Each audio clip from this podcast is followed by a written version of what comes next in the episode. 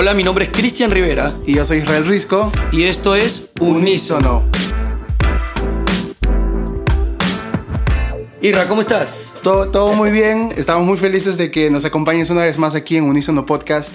Estamos muy emocionados por lo que se viene y queríamos contarles algunas cositas que se nos vienen para esta semana y que probablemente hayan visto en nuestras redes sociales. Así es, estamos ya en el episodio número 6. Bueno, hemos tenido unas semanas muy, muy chéveres y aquellos que nos están siguiendo han visto nuestras diferentes historias que hemos hecho y una de ellas ha sido las top 5 podcasts que existen, ¿verdad? Que son casi nuestros preferidos también. Irra, ¿tú qué opinas? al respecto? ¿Cómo lo viste? Chequea nuestras historias en Unísono Podcast. Probablemente ah, vamos a crear como Así que ahí se queda como para siempre, para que puedas verlo.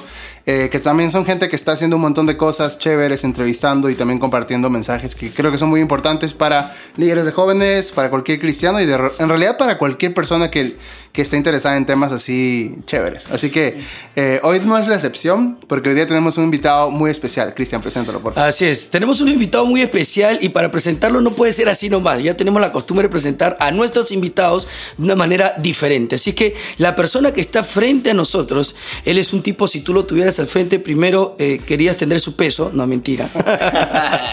un tipo que es un freestyle, así un rapero. Yo lo veo tatuaje, le falta el tatuaje en la lengua, nada más, pero está increíble, es un gran amigo. Y bueno, lo que él ha marcado es un inicio de algo muy, muy tremendo en ministerio. ¿Y qué tal si le damos un fuerte, fuerte aplauso a Jeff Villalta, conocido como Mordecai? Buena, Mordecai. Buena, buena. Bueno, bienvenido Jeff. Es un privilegio que hayas aceptado eh, venir con nosotros. Tú eres más amigo de Cristian que mío, pero estoy segurísimo que, que, va a ser el inicio para empezar a conocernos. Y lo que más me gusta eh, de esto es que la gente va a conocer un gran testimonio de, de tu parte. Ahorita mismo estás en Generación de Campeones, pero queremos conocerte un poquito más a ti. Así que cuéntanos, ¿cuál es tu nombre? ¿Qué edad tienes? Gracias muchachos, gracias por la invitación. Un privilegio estar eh, con ustedes. recién el sexto, ¿no? El sexto capítulo. El, sexto, episodio. Estás estrenando el episodio número 6. Uy, el 6 no, no es un número muy bonito, hermano. El 6 es el número de la bestia. No sé por qué me han.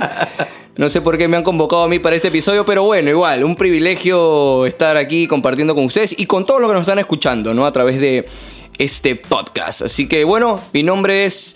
En verdad me llamo Jeffrey. ¿Ya? Pero me dicen Jeff. O sea, me has engañado todo este tiempo. Te he engañado todo este tiempo.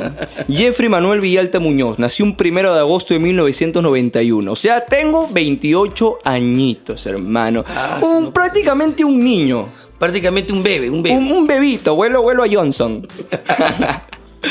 Cuéntanos un poco de ti, Jeff. Eh, o cómo te gustaría que te diga. Eh, Jeff, Jeff. No, Jeffrey, no, la verdad es que.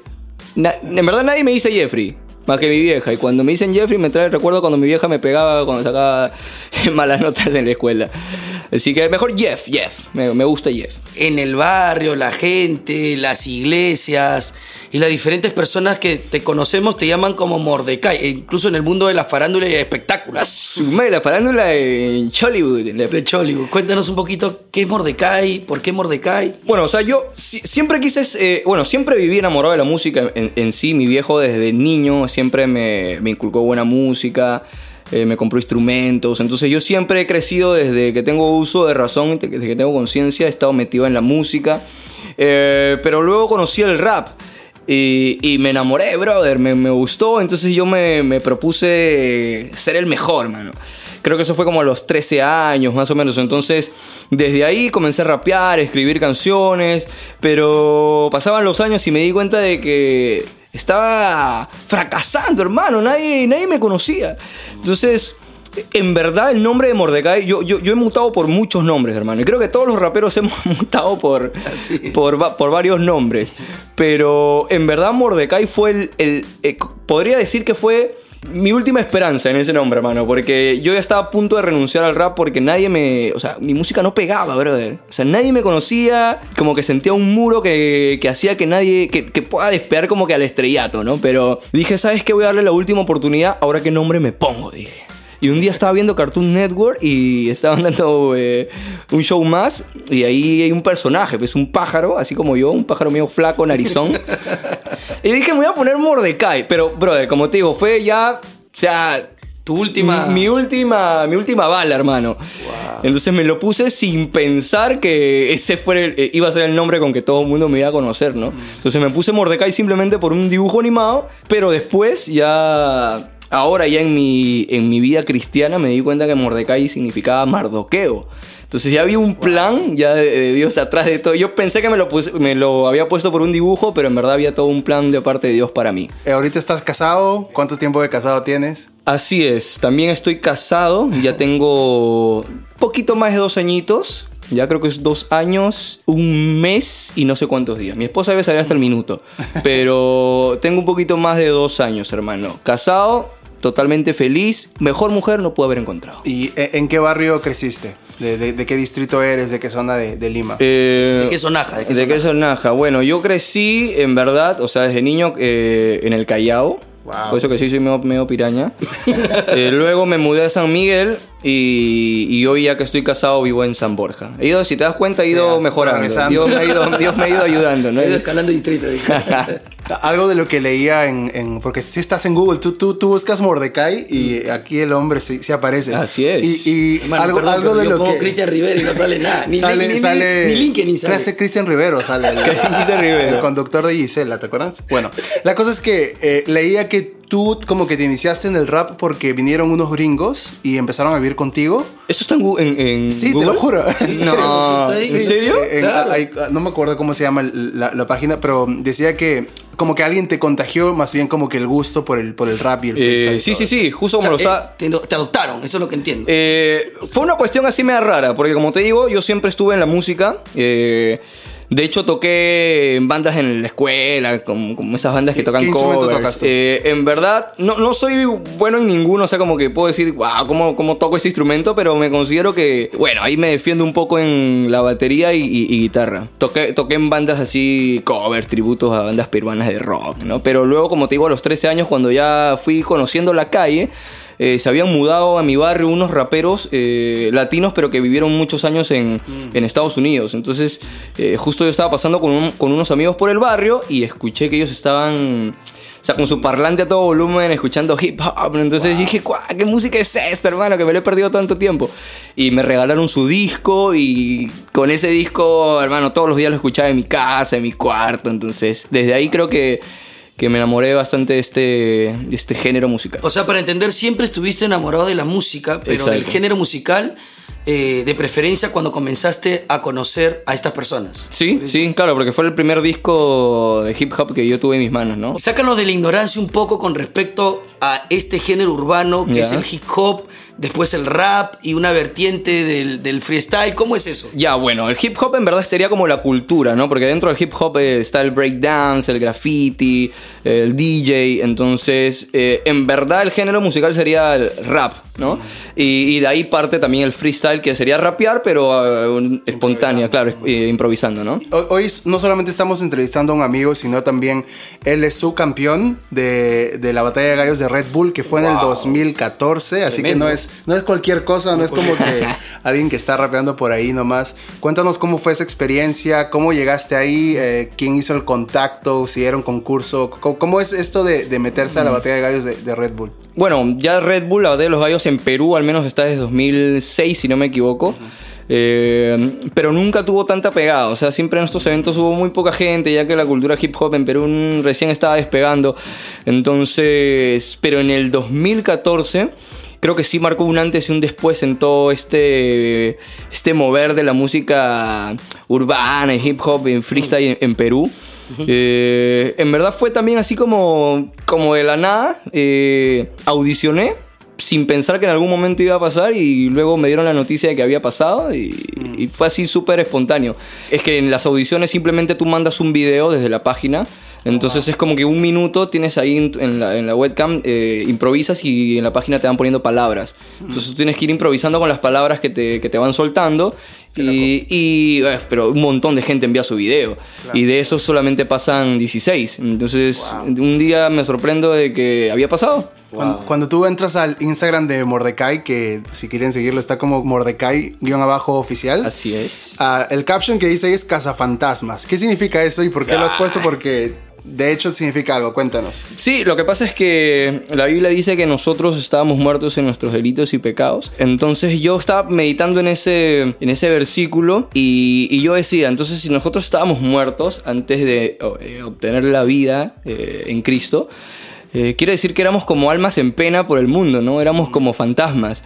Entonces, para mí, el, el propósito que yo tengo, que yo creo, eh, de parte de Dios para mí, es ir y rescatar esos, esos fantasmas y traerlos a, a, la vida en Cristo Jesús, ¿no? Wow, qué interesante. Y eso quería un poco que nos cuentes. Cuéntanos un poco de tu experiencia con Cristo. ¿Cómo empezó tu relación con Cristo? Un poco tu historia de cómo llegas a tener un encuentro personal con Él. Tuve una, eh, una experiencia un poco dura, es una historia un poco media triste, una infancia un poco dolorosa. Hasta los 10 años de edad tuve una infancia súper chévere, ¿eh? como, te, como les estaba contando papá, mi mamá, música, arte, siempre he crecido rodeado de todo eso. Pero a los 10 años de edad a mi mamá le dio un derrame cerebral. Entonces mi mamá estuvo 23 días en coma.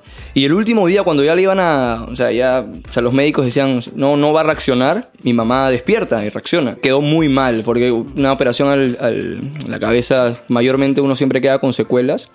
Y mi mamá quedó muy mal. Es más, ni siquiera se acordaba quién era yo, había que darle de comer en la boca, ponerle pañales. Entonces creo que en algún momento mi papá eh, se cansó de esa situación y, y, se fue. Un día ya no volvió a la casa y yo tenía 10 años de edad, entonces para mí eso fue muy duro. Entonces yo sentí que a esa edad tenía que hacerme responsable de mi mamá, de mi hermano menor, pero también me hizo crecer muy resentido con la vida. Creo que cuando uno pasa un momento tan duro siempre busca responsables, ¿no? Siempre busca culpables. Entonces yo creo que toda mi vida pasé buscando el culpable de lo que yo había pasado, ¿no? Me refugié en los amigos, en la calle, eh, en el Callao, la calle. Conocí a amigos que quizás no, no fueron de muy buena influencia, Conocí la droga, el alcohol y todas estas cuestiones que, que, vienen después. Y entré en depresión, ansiedad, ataques de pánico, intenté matarme muchas veces. No solamente yo, intenté matar a mi mamá muchas veces, intenté matar a mi hermano. Noches de insomnio, no podía dormir. Un día me frustré y dije, bueno, voy a acabar con mi vida antes de hacerle daño a alguien. Y decidí un día camino al malecón del Bertoloto por San Miguel. Y justo cuando yo me iba a tirar, yo me acuerdo unas palabras de un amigo que me había compartido de Jesús semanas antes, ¿no? Entonces en ese momento hago una oración al cielo y le digo, bueno Dios, no sé si tú eres real, no sé si existes, no sé si me estás escuchando, pero si tú estás ahí, este es el momento que tú tienes que hacer algo conmigo, ¿no? Porque estoy a punto de, de matarme, ¿no? Y en ese momento yo tuve un encuentro con, con, Jesús, ¿no? Sentí un fuego en todo mi cuerpo que me tumbó al suelo, sentí, comencé a llorar, eh, llorar, llorar, y mientras lloraba sentía que algo iba saliendo de mi corazón, sentía que, que, que iba sanando esas heridas, ¿no? Y desde ese momento yo sabía que había sido Jesús, ¿no? A través de su Espíritu Santo sanando y, y vendando las heridas que yo tenía en el alma, ¿no? Y desde ese día santo remedio, brother, hasta el día de hoy, parejo, hermano, dándole duro. Wow. Este proceso de que cuando tú conoces a Cristo, tú ya, ya habías estado en lo de Red Bull, ya habías ganado, eh, bueno, ya habías este, participado en Red Bull. Sí, sí, de hecho entonces, fue después de haber llegado a la final de Red Bull, de Perú tiene talento. Entonces fue podríamos decir de que tú como que experimentaste una, su una suerte de fama, de reconocimiento en esta onda. Definitivamente cuando nos acercamos a Cristo hay algunas cosas que tenemos que dejar y, mm. y eso incluye también lugares mm. o estilos de vida. ¿Cómo fue eh, este proceso en el que tú tuviste que decir que no a ciertas cosas porque sí. empezaste a afirmar tu fe? Sí, de hecho eh, cuando yo llegué, cuando tuve este encuentro con Jesús, estaba en, podría decirse en mi máximo apogeo porque estaba a punto de, de hacer una gira, de grabar un wow. disco. Entonces todo esto fue quizás en el mejor momento, ¿no? Pero eh, fue algo loco, yo siempre lo, lo, lo, comento cuando tengo la oportunidad de estar delante de, de jóvenes.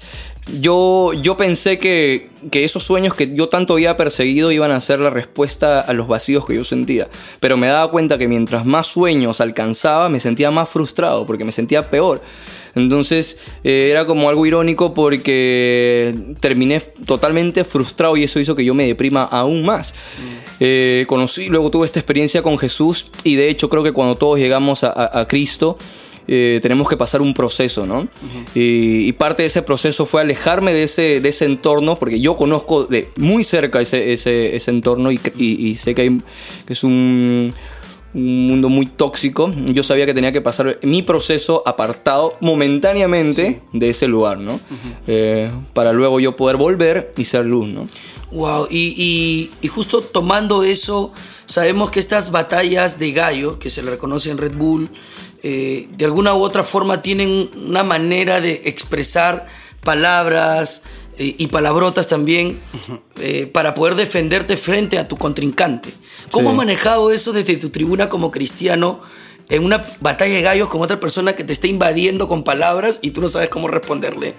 Eh, Sí, de eh, hecho- Qué difícil, ¿no? Sí, por eso de hecho hay que estar bien, bien, bien fortalecidos en, en Dios, bro, antes de meterte en un lugar así. Porque, se- es que se te sale igual. ¿no? lo que pasa es que no sabes qué te pueden decir, como tú dices. O sea, pueden. Pi, pi, O y- pueden atacar a- a- desde tu mamá o hasta tu fe, ¿no? Cosas así. Entonces Sí. como ready. Sí, sí, sí, sí, sí. Entonces, de hecho, hay que estar muy seguro antes de meterse a, a un mundo. ¿Y te ha costado así. ese- vivir eso? O sea, porque sé que ya como cristiano también estuviste en una última batalla, Sí. creo que en el 2017. Ajá, sí, sí, sí. Entonces, ¿cómo lo experimentaste? Eh, la verdad, eh, yo sentía que ya era tiempo de, de quitarme esa espinita de volver ya en Cristo. Técnicamente no me sentí tan bien porque ya tenía tiempo sin, sin practicar. Lo que pasa es que estos muchachos que están metidos en toda esta onda, es, No yo digo que es como un deporte, ¿no? Si tú tienes meses sin, eh, no sé, pues entrenar en el momento del- de jugar en la cancha, te vas a cansar a los 10 minutos, no vas a rendir como los, como los demás. Entonces, de hecho, yo me metí, pero no me sentía igual al ritmo de los, de los otros, pero igual sentía que tenía que quitarme esa espina, brother. Eh, Sí, en ese momento se metieron con mi esposa, se- digo, pero creo que eh, sentí la paz de que Dios estaba conmigo en ese momento y me ayudó a poder respirar Sí. y saber de que estaba con un propósito que es poder mostrar el carácter de Cristo, ¿no? Después se sorprendieron porque muchos de ellos son mis amigos, entonces en ese momento me pueden insultar, pero bajo la plataforma ellos, eh, muchos de ellos me dicen te admiro Mordecai te Sí, respeto. wow. Me, me encanta. Porque yo me acuerdo que una vez este, vi una transmisión en vivo y mucha gente decía algo muy, muy, muy en particular. Mucha gente repetía lo mismo, que era como que, hey Mordecai, qué, qué, qué lástima que ya perdiste como que tu encanto porque ahora eres un fanático, ahora eres cristiano. ¿Tú cómo ves como que estos ataques en, en online, como en, en redes sociales? ¿Los respondes? Eh, me imagino que te han enviado mensajes diciéndote cosas. Sí, de hecho, eh, me insultan mucho por las redes sociales. Me dicen, Mordecai, estás tirando tu talento a la basura, ¿no? Eh, eres, un, eres un fanático. Y yo siempre digo, no, sí, soy, soy fan de Jesús, ¿no? Muchos de ellos son fan eh, de otros artistas. Eh, yo tengo el privilegio de ser fan de alguien que no me va a fallar, ¿no? De, de alguien que me ama. Entonces eso para mí es lo, lo más maravilloso, bro. Entonces sus palabras... ah, Y, y tres te, pepinos, y eso man. te quería preguntar, de repente es una pregunta un poco fuerte, pero ¿qué ganaste como cristiano y qué perdiste como artista? Yo, yo, yo siempre digo, ser cristiano no es tan, tan chévere para, para el mundo, no. De hecho, yo veo como mis compañeros están creciendo, eh, los followers le están eh, incrementando y veo, wow, que, que tienen muchos seguidores y yo siento que ya no tengo tantos, en verdad me he estancado en... Pero yo siempre digo, ¿no? De repente no tengo eh, muchos likes ahora, pero tengo el, el, likes más, más importante que es el de Jesús, ¿no? Y para mí eso es lo que trae paz. Porque, ¿sabes qué? Siempre digo, eh, no, la paz no tiene precio, brother. Eh, y hoy por hoy quizás no tengo tantos seguidores, pero tengo una paz que sobrepasa todo entendimiento que solo te la puede dar Jesús, ¿no? Hace unas semanas tuvimos a tu pastor aquí con nosotros, a Pastor Marco Vilca de Generación de Campeones. ¿Hace cuánto tiempo estás ahí? ¿Cómo llegas a, a IGC? Y hoy en día, ¿en qué ministerios estás conectados? ¿Qué es lo que estás haciendo en, en el servicio en la iglesia? Sí, mi pastor, acá le mando saludos, aprovecho para, para hacer el cherry nuevamente a Iglesia Generación de Campeones, para que vayan a seguirlos. Definitivamente, creo que nada se escapa de, la- de las manos de Dios. Dios es perfecto y detallista en cada cosa que hace con nosotros, ¿no? Eh, la primera iglesia que yo pisé fue Generación de Campeones y cuando yo llegué vi al Ministerio Clamor en el gueto, gente con su gorra, con tatuajes, ¿no? Luego salió el pastor a predicar, ¿no? Así un pelucón, vestido así como de rockero. Yo dije, ¿qué es esto? Dios, ¿dónde me metí? Este está peor que yo. Pero eh, no pude haber llegado a un mejor lugar, ¿no? Donde, donde realmente pude entender de que Dios ve más allá de lo que el hombre puede ver, ¿no? y, y me conecté y IGC eh, es mi casa, ¿no? Eh, estoy sirviendo ahí. Eh, hemos estado sirviendo mucho tiempo con mi esposa en el, en el área de evangelismo, con el Ministerio de Operación Calles, mi esposa también trabajando con mujeres, eh, con grupos también pequeños de discipulado. Eh, hoy estamos en una nueva etapa de nuestra vida, ya quizás en algún momento se los, se los voy a comentar, pero hemos estado mucho tiempo ahí sirviendo en IGC. Y IGC para nosotros es nuestra casa, Pastor Marco, lo admiramos, respeto a ese hombre, hermano, qué privilegio que lo hayan podido también en- entrevistar aquí. Y bueno, básicamente eso ha sido mi experiencia en IGC, hermano. Todos deberían visitar algún momento IGC, porque es una locura. Qué tremendo en el ministerio, ¿no? Y, y hoy también eh, lo puedo vivir en la sociedad, este, Mordecai, que estamos cuando uno es adolescente y joven. Hoy esta cultura urbana, vamos a decirlo así, esta corriente está llegando mucho a los jóvenes y a los adolescentes. Incluso tengo un sobrino de 12 años que escucha mucho esa música y quiere ir incluso al estadio Chipoco o ahí a las afueras del parque a ver todo este movimiento. ¿Qué consejo tú le darías a estos muchachos que quieren ser parte de este movimiento, que ya están empezando con esta cultura del rap, hip hop? ¿Qué le dirías a ellos después de todo lo que tú has vivido? Bueno, que realmente su, identidad no está en si alguien vota por ti o no, ¿no? Porque eso es lo que hacemos los freestylers. Tratamos de, en, el, en el escenario de mostrar eh, lo mejor que somos para que el jurado estire su mano hacia nosotros y, nos haga pasar eh, la siguiente ronda, ¿no? Nos haga ganar. Pero mi identidad no está puesta en si algún jurado vota por mí, sino en que alguien dio su vida por mí, ¿no? Y ese fue Jesús. Entonces, eh, no importa cuánto intentes sorprender a alguien, eh, vas a frustrarte en algún momento porque jamás vamos a poder llenar esa necesidad de ser hijos de Dios y creo de que en Cristo Jesús podemos encontrar esa respuesta. Bueno, vamos a lanzarle, ya que estamos con un freestyle aquí con Mordecai, vamos a lanzarte una serie de palabras, ¿ok? que Para que tú puedas improvisarlas y te puedas lanzar con una lírica, un flow ahí bastante bueno para la yench. Entonces va, Raiza, Barranco, Amor, Raiza es su esposa para que sepan, Amor, Freestyle, Hip Hop, Rap, Reggae, IGC, Iglesia, Ministerio, Chile, Perú, Colombia.